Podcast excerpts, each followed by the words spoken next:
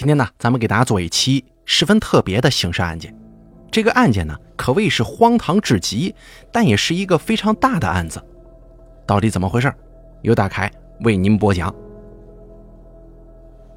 张尹亮，男性，出生在一九七三年左右，案发当年三十一岁。他的老家是河北省邯郸市管辖下的武安市北安庄乡人。因为村子的南边啊建了一个尼姑庵，所以叫北安庄。后来呢，人们把这个尼姑庵的庵写作平安的安，这字面意思也就吉利了，也就成了现在的北安庄乡。张尹亮这个人的性格呀，根据村里人的说法是为人温和，跟邻里之间的关系也处得挺好，人也很勤快。不久之后，张尹亮就成家了，结婚之后有一双儿女。他婚后的主要工作是开货车跑运输，虽然开货车很是辛苦，但是为了养家，再苦再累也不算啥了。开货车有一个非常现实的问题，那就是经常不能回家，跨省跨市来回跑，那是很正常的现象。可这时间一长啊，人性的弱点就暴露了，那就是孤单寂寞冷啊。张银亮也不例外。解决自身的生理问题，无非就两种方法，啊，不是自己解决，那就是花钱解决嘛。而张尹亮是一个非常拮据的人，他的收入基本上都花在了家人身上。这次出来又快一个月了，张尹亮是舍不得吃，舍不得穿。可就算是这样，他的身体发生了某些变化，这件事啊，连他自己都不知道。家里毕竟有贤妻守候啊。长期在外风餐露宿的张尹亮心中非常思念妻子。一九九八年的一天，张尹亮带着给家人买的礼物，匆忙中带着无比开心的心情就回家了。这次离家快一个月了，他的妻子也很思念丈夫。张尹亮跟老婆一见面，那就是一个大大的拥抱。妻子非常了解张尹亮长期在外的不容易，夫妻二人长期分居，怎么可能不思念对方呢？可是接下来让妻子震惊的一幕发生了，两口子正在亲密的时候，忽然之间呢，他老婆就发现张尹亮的下身不对劲呢。怎么回事呢？原来是张尹亮的下体发生了颜色上的变化，而且呢，好像是得了皮疹，所以妻子就开始质问他：“尹亮啊，你在外面没干什么对不起我的事儿吧？”张尹亮说。你这说啥呢？肯定不会呀！我是那种沾花惹草的人吗？张银亮的老婆继续问他：“那你自己看看吧。”就这样，张银亮低下头这么一看，哎，他也发现了那个皮疹的红点儿，自己也是大吃一惊啊！他小声的自言自语的说：“啊，我我这得了性病吗？可是为啥我一直没感觉呢？”这下子，张尹亮的老婆直接把他的话给接住了。那这就得问你自己了，这一个月都在外头干啥了？就这样，双方都失去了兴趣，老婆转身忙其他的了，而张尹亮瞪大眼睛看着房顶，一句话都说不出来，但是眼神里面充满了恐惧，因为他知道这种事儿可是见不得光的呀，是会给列祖列宗丢脸的。万一被人发现了，这老脸往哪放啊？在村里头可就没法继续生活了。为了不让双方父母担心，也觉得这一切才刚刚开始，治病才是最重要的。于是张尹亮跟老婆就开始了寻医之路。每次去看病的时候，张尹亮都非常不好意思，所以他也不敢去大医院，关键还是怕丢人呢，所以就跟自己的妻子在小诊所。或者是一些隐蔽的地方去寻医，可是这玩意儿啊，一会儿好转，一会儿复发的，反正就是一直无法痊愈。张尹亮的老婆态度呢，也慢慢变得不耐烦了。张尹亮的老婆每次想到这个事儿就无比闹心，又开始质问张尹亮：“你到底在外头干了什么坏事啊？你说。”张尹亮瞪大眼睛对着妻子说：“我对天发誓，我在外面什么都没干，天地良心呐！”你说这个谁信呢？这不明摆着得了性病吗？你还瞎说呢？你看，从上面的对话，大家可以看出，这两个人之间已经出现了一丝火药的味道。因为性病这玩意儿，任何一方得了都无法继续同床，因为这东西传染呢，特别是通过下体传播，速度最快。可是夫妻如果没有了同床，那接下来肯定就是无休止的吵架、抱怨呢，这是必然现象。时间一长，张银亮的父母就发现儿子跟老婆似乎出现了异样。这父母肯定会先问张银亮怎么回事啊？可张银亮哪里好意思说呀？但是又不得不说，他就支支吾吾地对父母说：“我我下体好像被感染了，可是没啥感觉，既不疼又不痒，就是觉得浑身没劲儿。你们放心吧，这病肯定能治好的。”张银亮一家人都没啥文化，一听儿子说这身体上出现了那种问题，他们立马就觉得一定是大病。张银亮自己也纳闷啊，这到底是怎么个情况啊？到现在为止，已经治了这么长时间了，不但没好转，反而还严重了。到底是啥疑难杂症啊？现在不单单是老婆知道，就连自己的父母也知道了。张银亮的精神压力越来越大，从此郁郁寡欢，人也消沉了，颓废了。他的妻子认为张尹亮一定是在外面嫖娼，染上了性病，并且开始用离婚来要挟张尹亮，否则你就给我如实回答。你张尹亮在外头到底干啥了？一方面是妻子穷追不舍的逼问，另一方面是张尹亮自身的压力，还有父母的担心。那张尹亮肯定是想哭啊！前前后后六年的治疗都不能痊愈，他开始精神抑郁、精神恐慌。他认为自己不仅仅是得了性病，而且还是不治之症。可是到底什么不治之症呢？他要去问问医生。有一天，张银亮来到了一家医院，神色慌张，心里非常不安地来到了咨询室。可是现在还有其他人呢，他没法开口。张银亮就这么一直等着，直到没了其他人。一开始，张银亮没有给医生说他得了什么病，反而是问医生艾滋病有哪些症状。这位医生呢，非常热情地给张银亮普及了艾滋病的基本知识点。他不紧不慢地对张银亮说：“哦，绝大多数的艾滋病患者早期是没有任何症状的，就跟正常人一模一样，而且也不知道自己是什么时候感染的。这个阶段呢，根据个人体质可以潜伏几个月，甚至十年以上。可是随着自身免疫力的下降，就会出现其他的症状，比方说持久性腹泻、乏力、厌食、智力减退、反应迟钝等等症状。”听完医生的讲述之后，张银亮就开始往自己身上想了。哎呦，我的妈呀！医生说的怎么跟我的症状那么像呢？一开始没啥感觉，后来浑身乏力。哟，难道我是得了艾滋病了？怪不得治疗了六年都完全没效果。完了完了！张银亮听完医生的讲解之后，简单的表达了感谢，然后转身一言不发的回家了。因为家人都在等待他的咨询结果。到了家之后，张银亮对家人说：“我也许真的得了艾滋病，活不了多久了。”然后就哇哇大哭。没有文化的父母一听说艾滋病，老两口当时就瘫坐在床边了。他们非常痛苦，虽然不知道这个病是怎么得的，但他们也听说过这个艾滋病啊。这病可是绝症，而且还传染。虽然父母没说什么，但是在生活上有了明显的区别对待，这下子就让张银亮彻底伤心了。他的家人是这么做的：首先给张银亮单独收拾了一间屋子，他的碗筷跟洗漱用品全部都放在这个屋，张银亮的吃喝拉撒睡也只能在这个屋子里完成。其次，不要离家人太近，有事的话你就说，给你把东西递进去。你看，一家子人根本就不懂什么是艾滋病，更不知道艾滋病的传染途径是什么。在这儿，在这儿，咱们给大家科普一下啊，艾滋病的传播途径有哪些？第一，血液传播。艾滋病患者的血液里面就有艾滋病病毒，如果他的血跟你的血有交叉，那么就会有传染的风险，要及时就医了。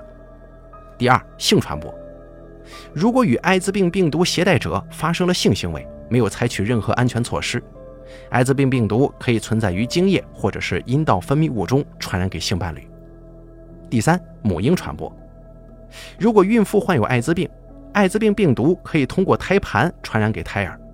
或者母亲患有艾滋病，但是通过母乳喂养的方式也会把病毒传染给宝宝。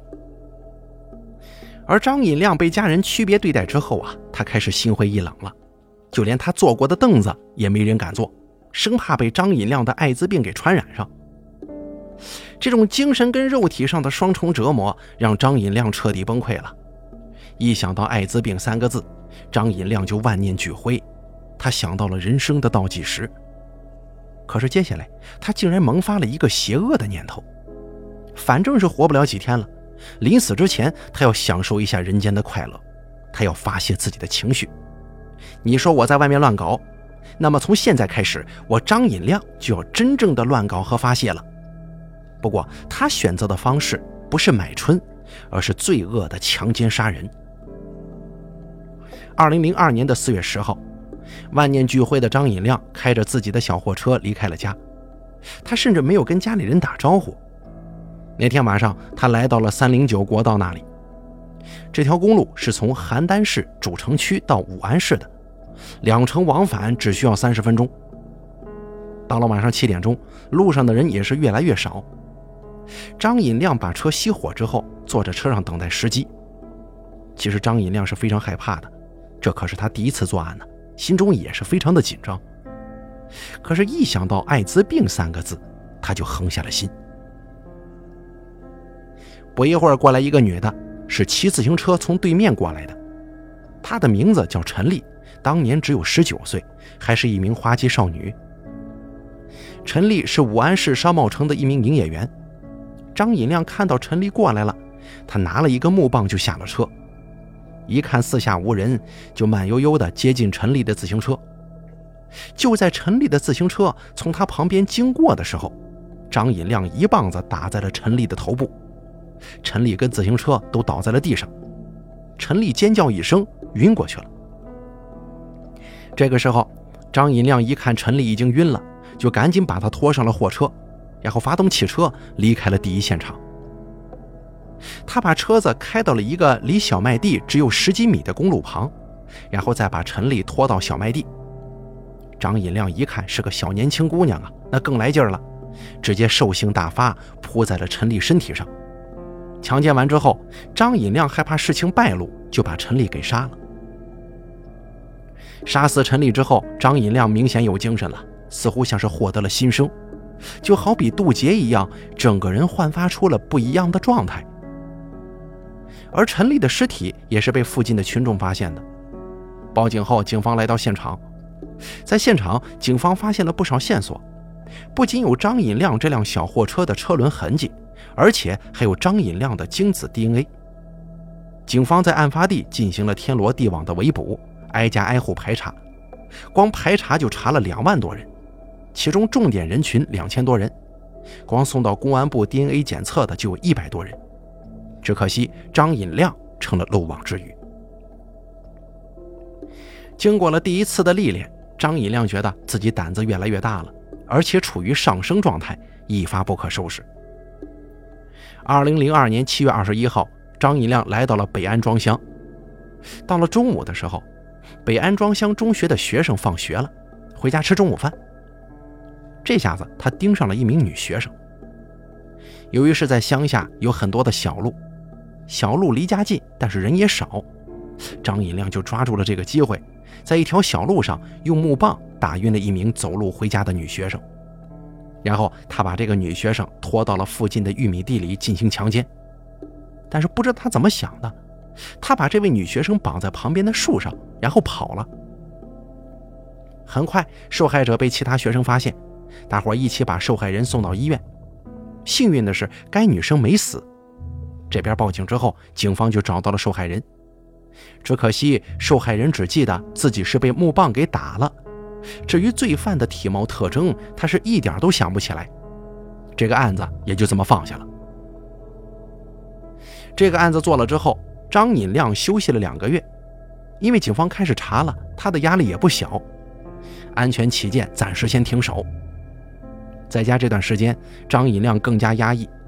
内心的憋屈跟家人的疏远，让张尹亮卷土重来。九月十九号晚上，张尹亮在武安市支教中心附近隐藏了下来。到了晚上之后，张银亮把一名女性用木棒打晕，随后进行强奸。完了之后，他也是把受害人绑在一棵树上离开了现场。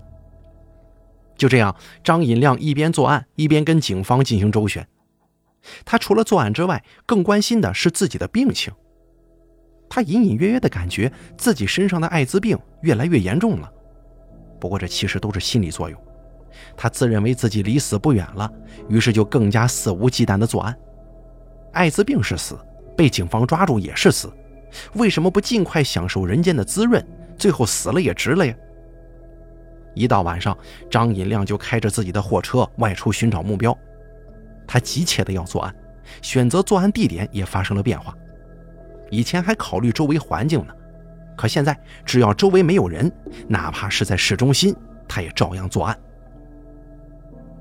二零零二年的九月二十四号，距离上次案发过去了五天。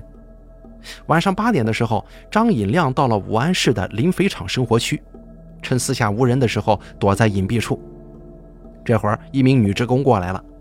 张尹亮用木棒把受害人先打晕，然后弄到自己的火车上。他把车开到了武安市郊区的南明河岸边。到了这里之后，把受害人从车上弄下来进行强奸，然后再把对方杀死。而这个案子在案发六小时后被人发现了。报警以后，警方迅速抵达现场。近期一系列的强奸杀人案让整个武安市都震惊了，但是警方也发现了线索。第一，罪犯对地形比较熟悉，应该是本地人；第二，罪犯年龄在二十到三十岁之间；第三，罪犯有驾驶经验；第四，罪犯有家庭或者是家庭不稳定，性格狂妄，没有固定工作。排查重点从北安庄乡延伸到周围的城关、康二城、博岩。土山四个乡镇，警方在抓紧时间破案，而张引亮也在抓紧时间作案。二零零二年的十月十七号晚上八点钟，张引亮开始行动了。他开着自己的车来到了武安市安庄中心小学西南侧约一百米的望福楼附近寻找目标。忽然之间，张引亮看到一位长发飘飘的美女独自骑着自行车，顿时邪心大起啊！于是张银亮就开着车从后面悄悄尾随，一下就跟到了西竹昌村的路口。这段距离大约五公里，骑自行车需要将近三十分钟。张银亮就这样慢慢的跟着他。到了西竹昌村路口的时候，张引亮一看四下无人，就立马下车。不过这回他拿的不是木棒，而是铁棍。张引亮快速上去，直接在受害人头上狠狠地打了一下。受害人马上就晕了，然后张引亮迅速扶起受害人上了他的车，然后他把车又开到了大明远村。张引亮曾经在这个地方租过房子，从西竹昌村到大明远村，两地间隔五点四公里，开车也就十分钟的路程。抵达大明远村之后啊，已经快半夜了。本来张引亮是要杀人灭口的。可是看到这个女子眉清目秀、楚楚动人，他忽然对此女产生了爱慕之情，最终还真就没下手，不仅没杀她，也没强奸她。张尹亮把这个女人的眼睛用布条蒙上，一旦女子清醒，起码不会看到她的体貌特征。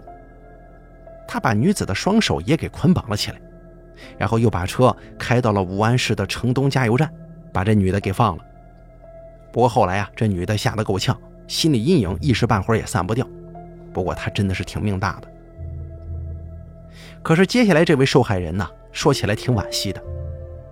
二零零二年十一月五日，张引亮晚上来到了北安庄乡东大桥附近，停下车之后，他喝了很多的酒。这个案子的受害人叫乔娟。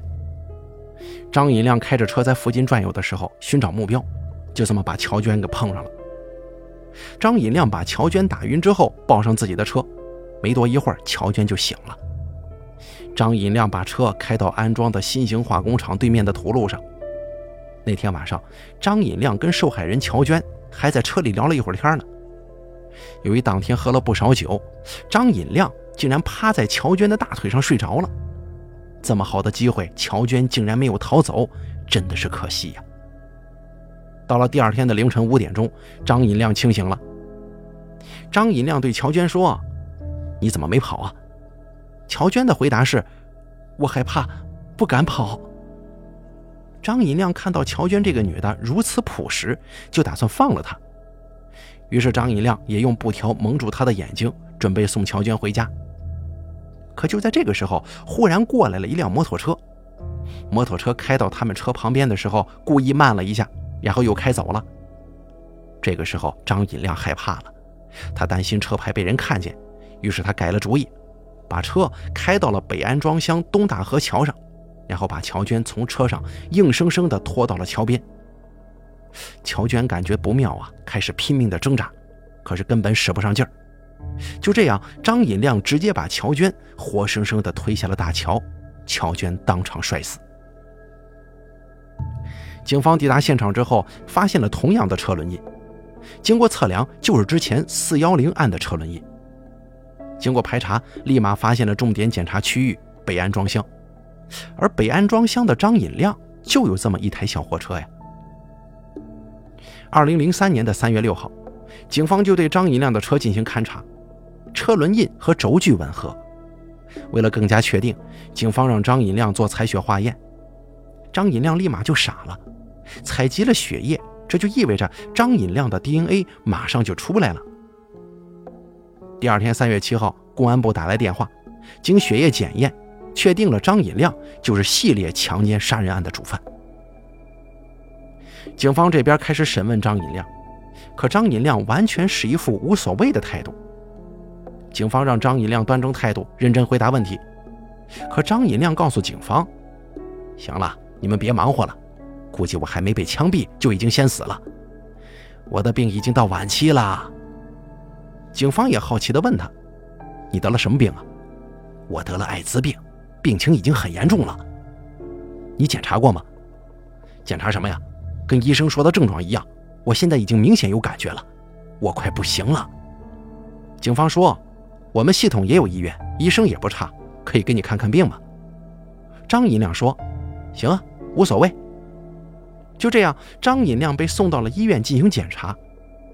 医生问张银亮目前身体是什么反应，张银亮说浑身无力，吃不下。下头是又痒又难受，呼吸也困难了。医生说：“给你检查一下吧。”结果很快就出来了。最后在医生的诊断之下，病情终于得到了确认。张引亮得的不是什么艾滋病，而是普通的皮肤病。当张引亮得知自己仅仅是得了皮肤病之后，他后悔的跪在地上痛哭，可惜已经为时已晚。二零零三年四月二十号。